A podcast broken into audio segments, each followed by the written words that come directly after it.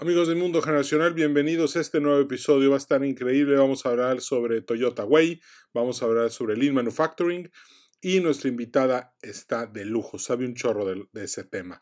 Agradecemos a nuestros patrocinadores por todo el apoyo que nos dan para hacer estos episodios posibles. Fundación Valleviv, Ticketopolis, Grupo Terza y The Yucatán Consulting Group. Venga, arrancamos.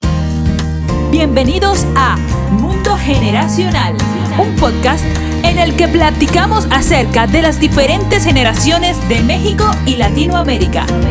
Nos da mucho gusto que nos sintonices y te recordamos suscribirte para recibir todos los episodios tan pronto estén disponibles. Gracias por estar con nosotros.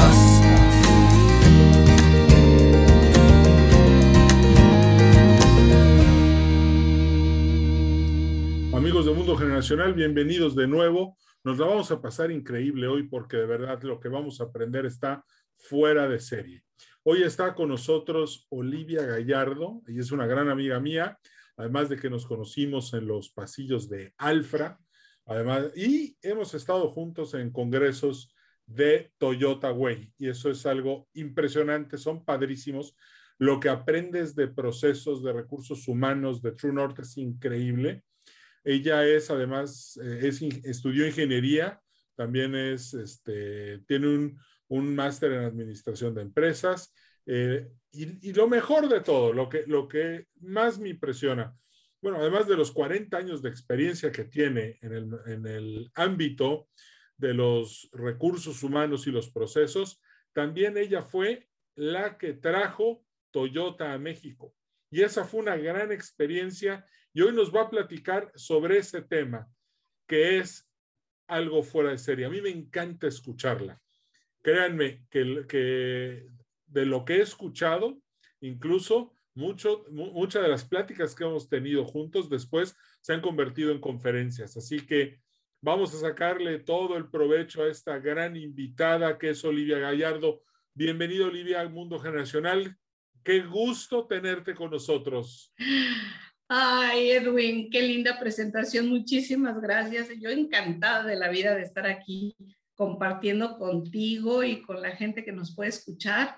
Estoy muy contenta. Muchas gracias por la introducción. Muchas no, gracias. ya sabes que, que para mí eh, descubrir todo este mundo del, de los procesos y, y, platicar contigo es algo maravilloso. Así que vámonos.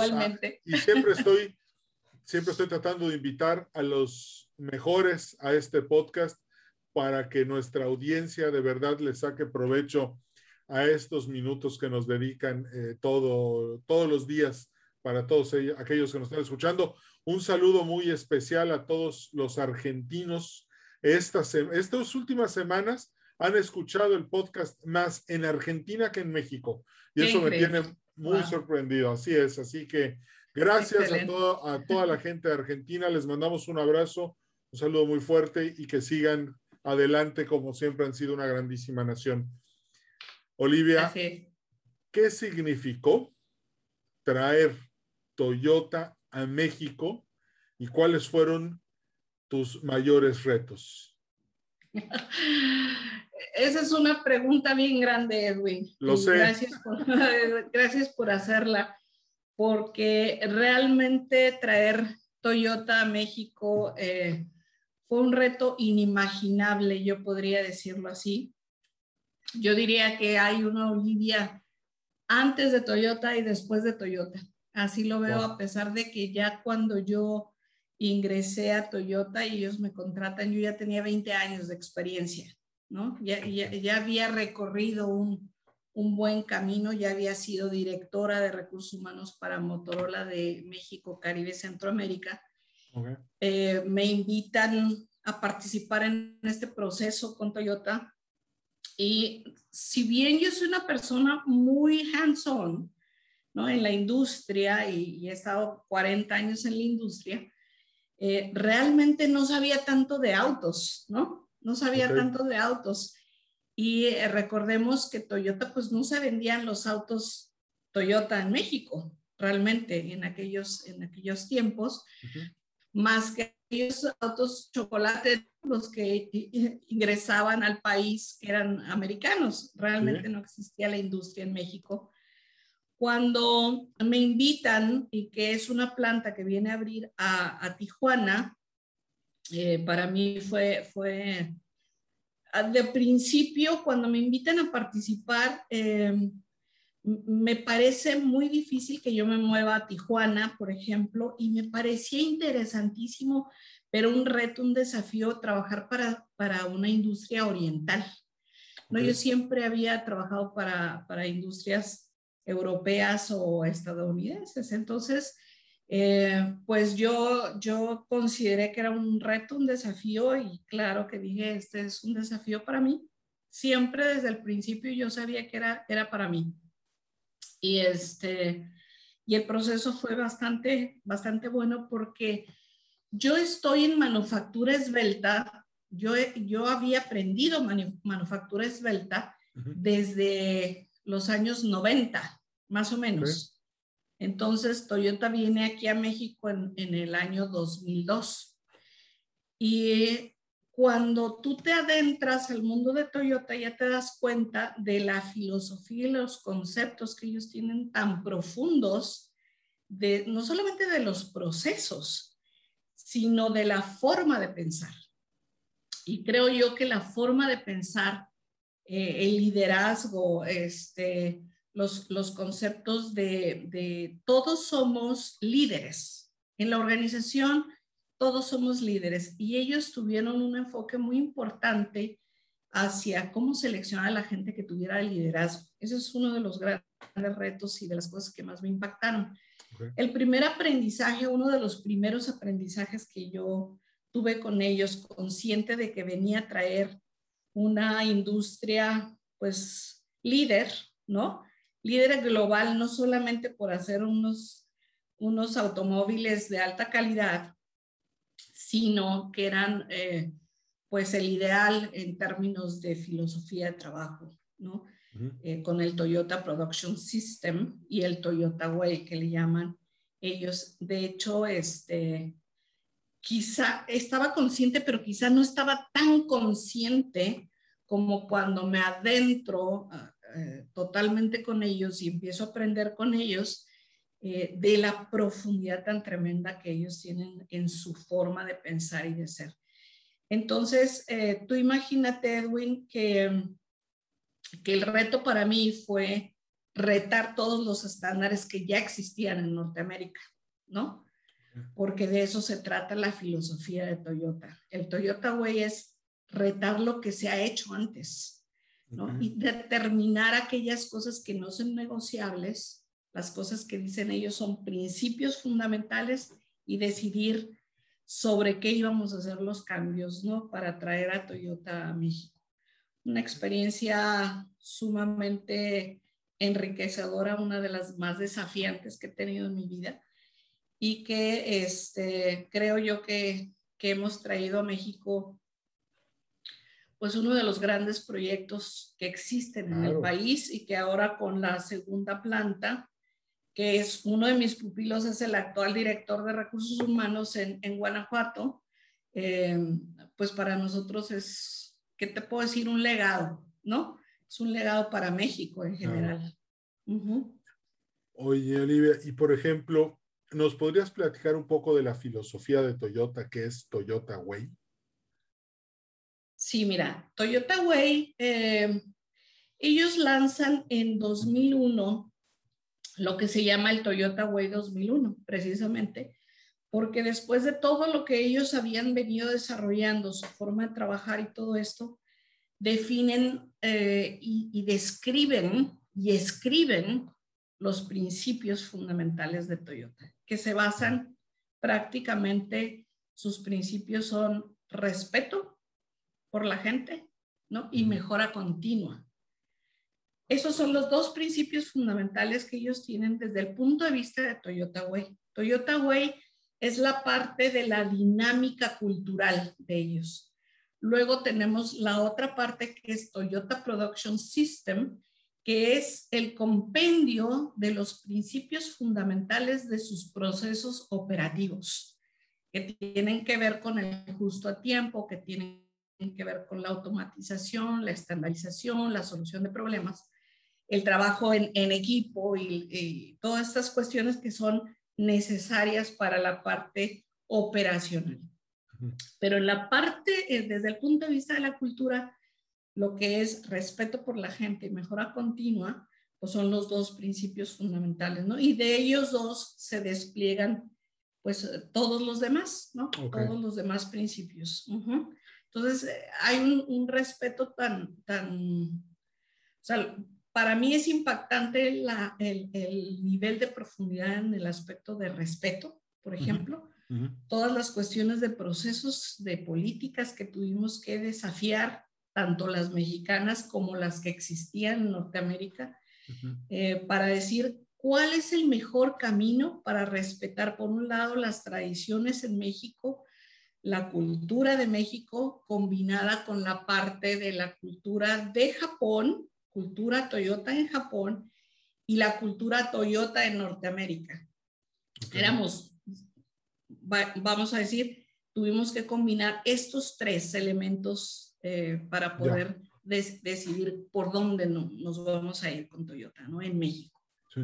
Y, y, por ejemplo, en el momento en el que se empieza a implementar que todos somos líderes, estoy pensando en México, un país que venera mucho la autoridad, desde Moctezuma, desde el emperador Carlos V, desde Hernán Cortés, Porfirio Díaz, eh, contra un sistema en el que todos somos líderes y cualquiera puede dar su opinión acerca de lo que está pasando en el proceso de, producción, porque eso es eh, eh, lean manufacturing y todos estos conceptos. ¿Cómo fue el principio para, para, para los mexicanos enfrentarte, enfrentarse a este sistema en el cual todos son líderes y todos pueden llevar su opinión y ser tomada en cuenta en, en, en el proceso de la fabricación de los automóviles? Fíjate que este, nosotros nos enfrentamos al proceso para poder entrar a esto. Ellos primero tienen un, un, concepto que se llama trasplantar el árbol, ¿no? Que tienes que traer tierrita de, de, donde está originalmente el árbol y luego tener la tierrita del, del nuevo lugar, ¿no? Claro. Para poder trasplantar ese árbol y decir, este árbol va a crecer sano. Una de las razones más importantes de, los procesos de recursos humanos es el, el de cómo traer a la gente, atraerla, reclutarla, seleccionarla, y entonces definir el perfil y el proceso de selección de la gente para que tuviera las personas que íbamos a contratar un perfil lo más, lo más cercano a la filosofía de Toyota, ¿no?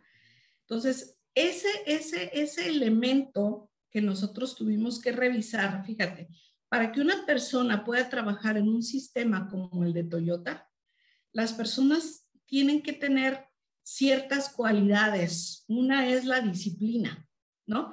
La ética, la integridad, el, el, ejemplo este de liderazgo, ser líderes, gente que piensa, gente que guía, gente que se hace responsable de, de, su actuar, eh, nosotros eh, definimos el proceso de cómo seleccionar a la gente eh, que estaba en nuestro entorno aquí en Tijuana y, y, pasamos por un proceso. Tú imagínate que en Estados Unidos tardaban nueve semanas para seleccionar a gente que iba a estar en línea de producción y nosotros por el contexto de Tijuana, con una rotación de 12-14% mensual, wow. no podíamos nosotros darnos el lujo de, de, de, de tener nueve semanas para, para, contratar a alguien.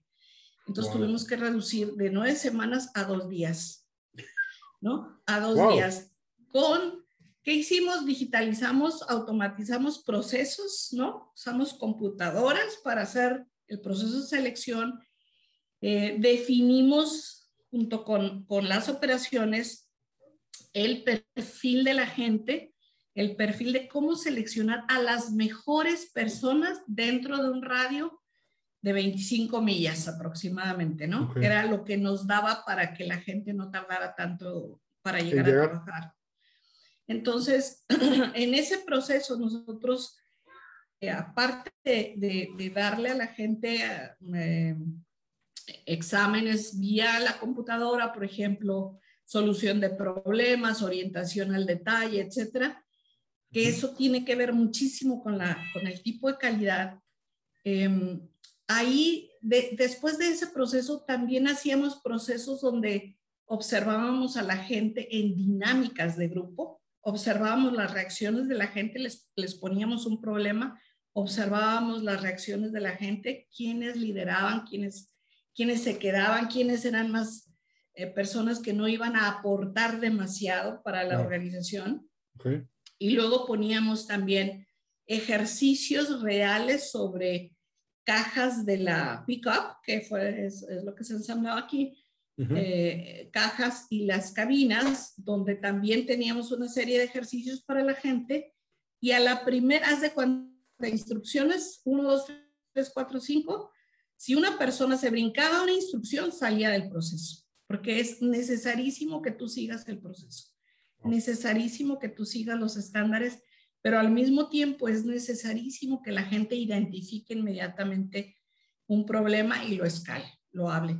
Tú, acabas de decir algo muy importante. En un entorno donde hay tanta autocracia, como el de México, por ejemplo, donde eh, quien piensa es la autoridad exclusivamente, quien resuelve es la autoridad y cuando tú dices, en realidad quien está operando un equipo, un proceso, es quien debe de levantar la mano, parar un proceso y proteger al cliente siempre, ¿no? Entonces, darle ese poder a la gente en el proceso de producción, necesitas uno, seleccionar bien a la gente, dos, crear un ambiente que propicie el no retaliation o no eh, que no haya consecuencias cuando alguien para un proceso. ¿Qué significa parar un proceso?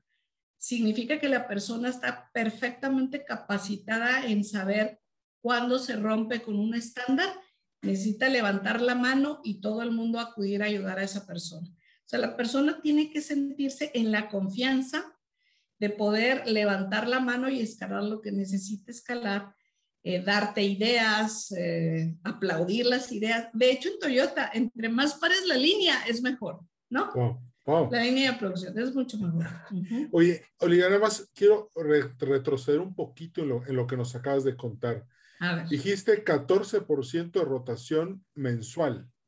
En aquel entonces en Toyota ese era el, la rotación que existía. ¿A qué le adjudicas esa rotación? Bueno, eh, era en el mercado, no en Toyota.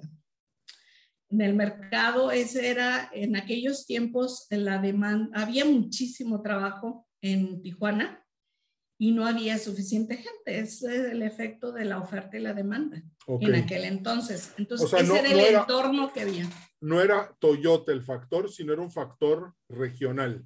Sí, en el, en el, en el entorno regional ese era un reto para nosotros. Ya. Entonces, nosotros eh, vivimos y enfrentamos muchísimos retos y ese era uno de los principales retos, porque ese era el entorno y nosotros, nuestro reto era reducirlo a 2%. No podíamos tener más de 2%.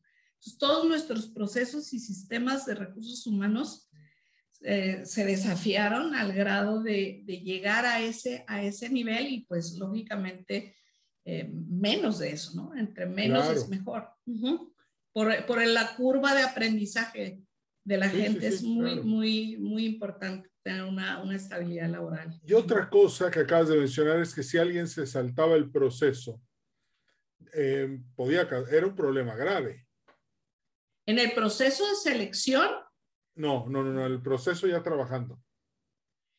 Ah, bueno, si alguien se salta un proceso en, en, ya trabajando y siendo un empleado de, de, Toyota, fíjate, la siguiente persona, la siguiente persona va a detectar inmediatamente, la siguiente persona en el proceso va a detectar que alguien no siguió el trabajo estándar, ¿no? O sea, todo, todo, todo está fríamente calculado y secuenciado, de tal manera que, que es muy interesante porque necesitas desarrollar un ambiente en el que la gente no se sienta mal de decir, esta, es, esta persona no siguió el proceso, no pasa nada. No pasa nada, simplemente tiene que levantar la mano y entonces ver qué fue lo que pasó, por qué se le fue ese proceso a la persona. O sea, no lo puedes dejar pasar. Tienes que saber qué pasó y cómo le ayudas a esa persona a que no se le vuelva a ir. Quizá la instrucción no fue clara. No, Nunca, eh, en Toyota lo más interesante es que tú nunca culpas a alguien, sino refuerzas, fortaleces los procesos, ¿no? Que esto, eso también ayuda a que la gente siente esta confianza y eso deriva del mismo respeto, ¿no? De la misma filosofía del respeto. Eh, si una persona tiene problema, es importantísimo que la persona se sienta en la confianza de escalar cualquier cosa. Un mal comportamiento de un líder, por ejemplo, ¿no? Se inmediatamente nosotros tuvimos que enfrentar cosas incluso con mismos japoneses que venían a entrenarnos, que a veces, a veces sus costumbres no eran como las nuestras y a veces había faltas de respeto, a lo mejor ni cuántas se daban, pero tenían, la gente sentía eh, la confianza de escalar una situación de ese tipo y necesitábamos ponerle orden a eso. Entonces, este, muchas cosas, yo creo que eh, son muchos ejemplos, ¿no? Que podría darte claro. del nivel del nivel de, de respeto que, que, se tiene que hacer.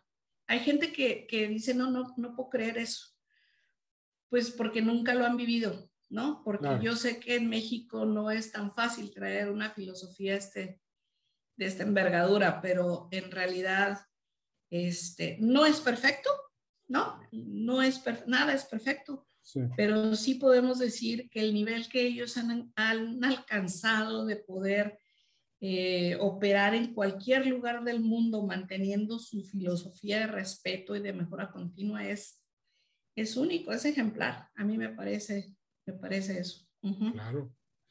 Y Olivia, por ejemplo, todo, e, todo, toda esta cultura Toyota, que yo sé que miles de empresas la han aplicado a, nivel mundial, o sea, puesto que lo hemos visto en los congresos y en los cursos, pues la gente va a aprender eh, qué hace Toyota, cómo son sus procesos y de esta manera busca implementarlos, pues yo creo que con fines como bajar sus costos, ser más eficientes, tener productos de mejor calidad, disminuir la rotación en las personas darles eh, auto, un, como dicen, un sueldo emocional de saber que están siendo parte de algo grande, que se está haciendo bien, que además pues todos desean, pues, yo creo que todo el mundo quiere aprender a usar eh, esta metodología. ¿Tú qué consejo le puedes dar a todos nuestros escuchas que en su mayoría son tomadores de decisiones, desde empresarios, directores generales, directores de operaciones administrativos, de la experiencia que tuviste en todo esto para que puedan mejorar la calidad con la que administran sus empresas?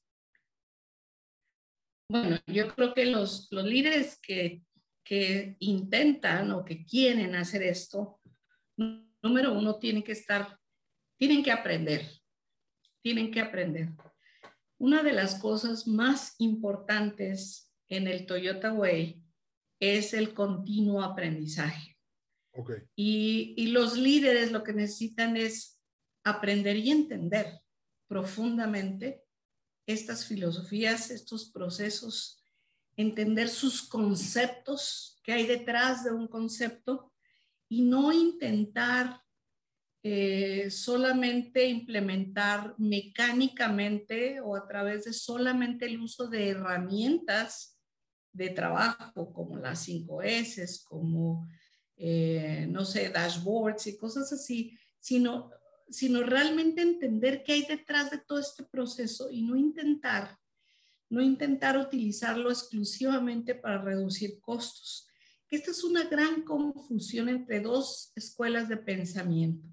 Una es Toyota Way, con TPS, que es parte inherente a esta filosofía de Toyota, tiene su contraparte o su, podríamos decir, su sinergia con el mundo de manufactura esbelta. El mundo de manufactura esbelta lo que intenta decir es reduce tus variaciones, reduce tu desperdicio, ahorra costos, etc. En Toyota, la mejora continua es el concepto de Kaizen, que tiene, que tiene que ver con el tiempo, vas mejorando gradualmente todos los días, ¿no? Es una mentalidad de ir mejorando los procesos y las personas para poder realmente decir, voy a tener un proceso que me va a redituar en, en el futuro conforme lo voy haciendo, pero sin sacrificar cosas como las personas, ¿no? Eh, en, el, en, la escuela de pensamiento que es yo voy a implementar esto para que ya mañana reduzca 30% mis, mis costos, pues hay personas que lo implementan con ese fin y la verdad es que es una visión de muy corto plazo. Para tú poder ir a una filosofía como la de Toyota, como la de mejora continua, es una filosofía de más largo plazo, ¿no? Donde tú intentas realmente ir cambiando la mentalidad, los hábitos de las personas, toda la forma esta de pensar, el tipo de liderazgo, etcétera, tus procesos, cómo los vas mejorando, para que gradualmente vayas cambiando, cambiando eh, y mejorando una situación. Pero este, mi, mi, mi, consejo sería, entendamos qué es lo que queremos hacer, a dónde queremos llevar a la organización y este, con humildad, así, te lo digo. Con humildad, claro. Con humildad, y eso es una característica del liderazgo dentro de Toyota, con humildad. Decidir, hay cosas que aprendí, me sirvieron hasta ese momento, pero hay nuevas cosas que tengo que aprender. Y esta apertura a, a, entender y asumir las, las, estas nuevas filosofías. No se puede hacer copy-paste, ¿no? No. no puedes llegar y, y dices, ah, me leí en este libro, fui a un congreso, bla, bla, bla. No se puede hacer eso y decir, mañana ya tenemos Andon y mañana tenemos estandarización. Necesitas entender el proceso lo que te va a llevar llegar hasta donde vas a ir. Pero aquí todo básicamente depende de los líderes, la inteligencia que tengan, la visión que tengan, a dónde quieren ir, tiene que ser muy claro para todos. Oye, aquí dijiste, ah, ah, bueno, humildad, qué palabra, porque uno de mis jefes me solía decir, que en paz descanse, me decía, la soberbia es mala consejera. Todo lo que hagas con soberbia va a salir mal, así me decía. Y fíjate, y lo contrario de la soberbia es la humildad, continuo aprendizaje, que creo que eso está palomeado para los escuchas de este podcast, que, este, que, que, de eso se trata, aprender más. Pero acabas, ahorita en todo esto, um, eh, tocaste un punto que para mí es muy importante y creo que para los que nos escuchan también. ¿Qué sigue? O sea, estamos viendo que las máquinas cada día necesitan menos personal.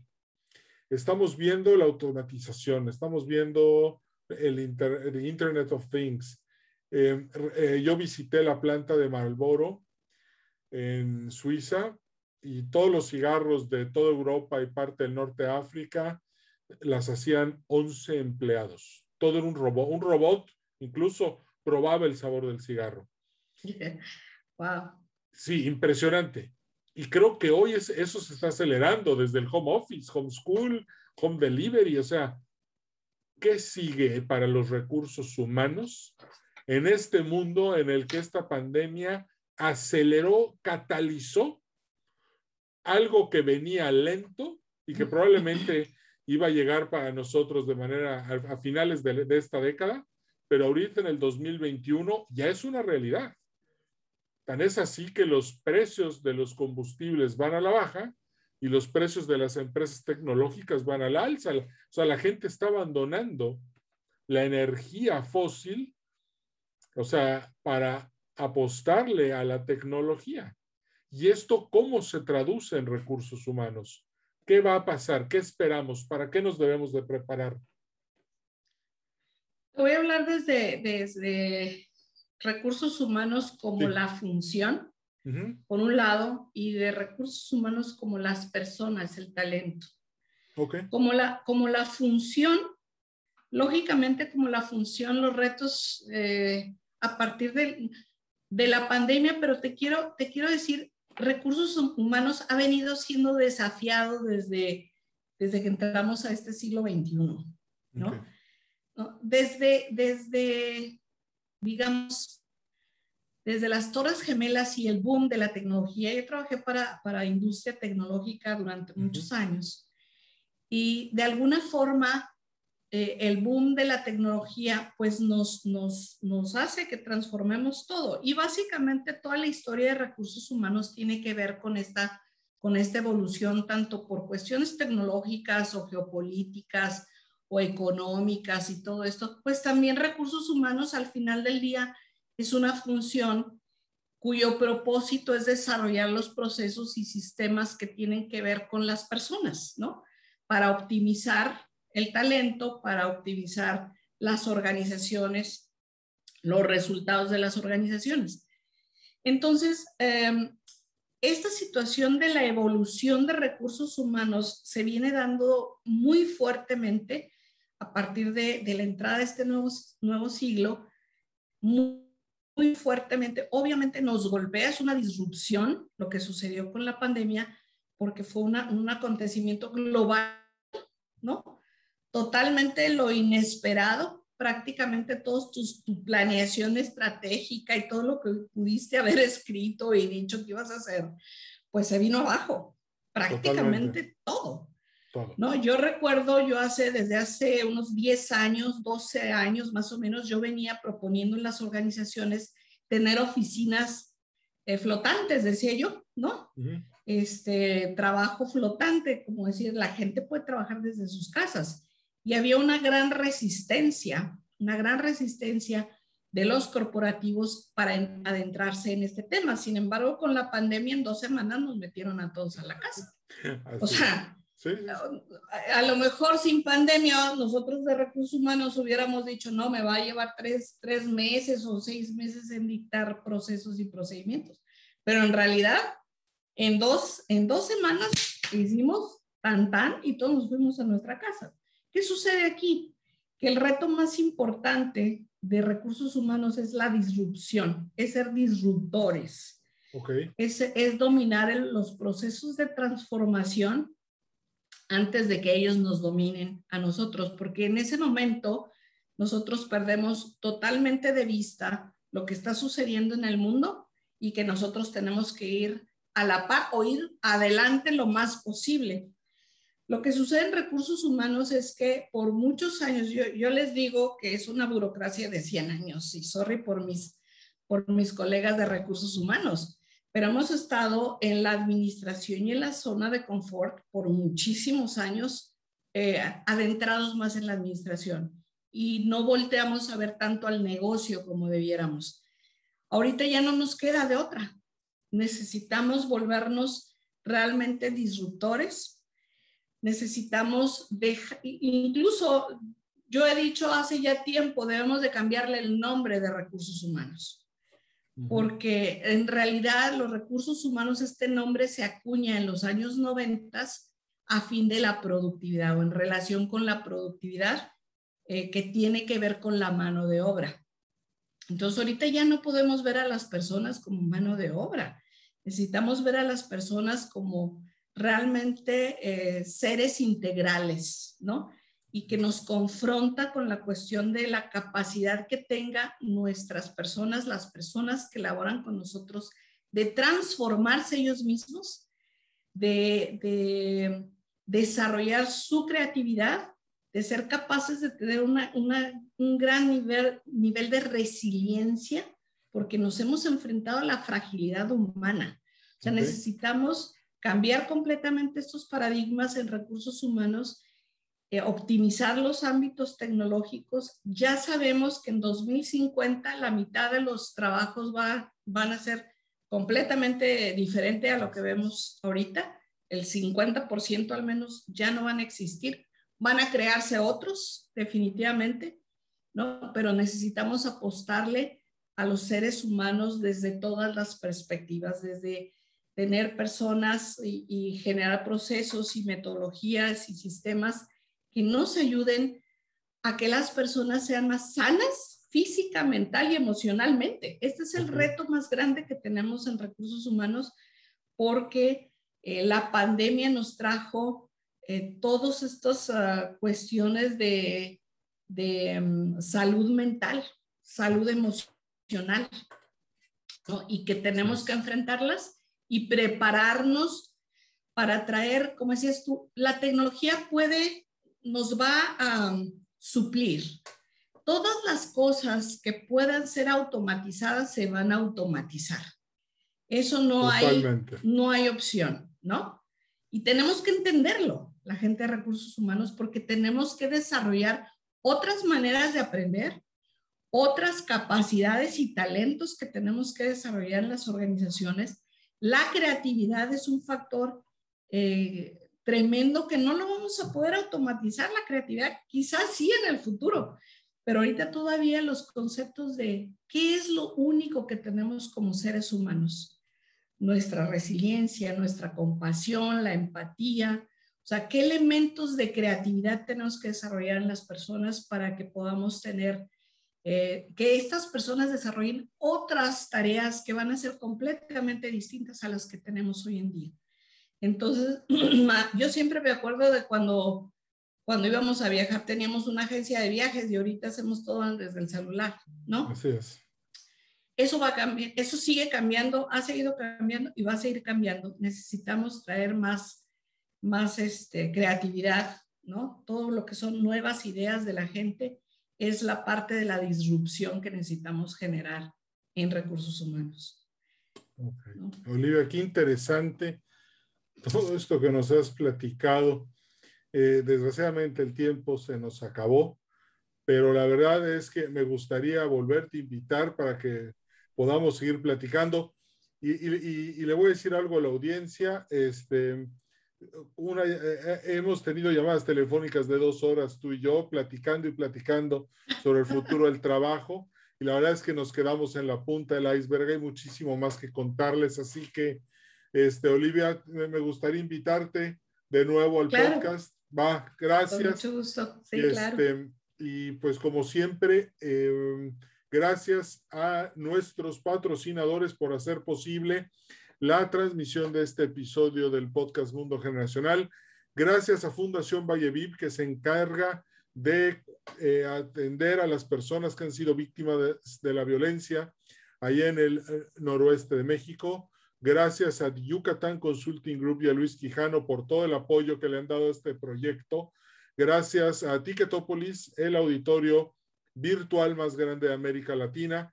Y gracias a Grupo Terza, si estás pensando en un coche nuevo, un Jack, un Renault, este, pues por favor, un Peugeot, acércate a ellos, conócelos www.grupoterza.com.mx. Muchas gracias. Arrancamos noviembre con este magnífico episodio. Muchísimas gracias, Olivia Gallardo. y nos vemos en el siguiente episodio claro y fuera. Gracias, por todo. Gracias por haber escuchado Mundo Generacional. En nombre de todo el equipo te deseamos mucho éxito. Danos un like en Facebook, Podcast Mundo Generacional y suscríbete al boletín semanal en edwincarcano.com slash contacto.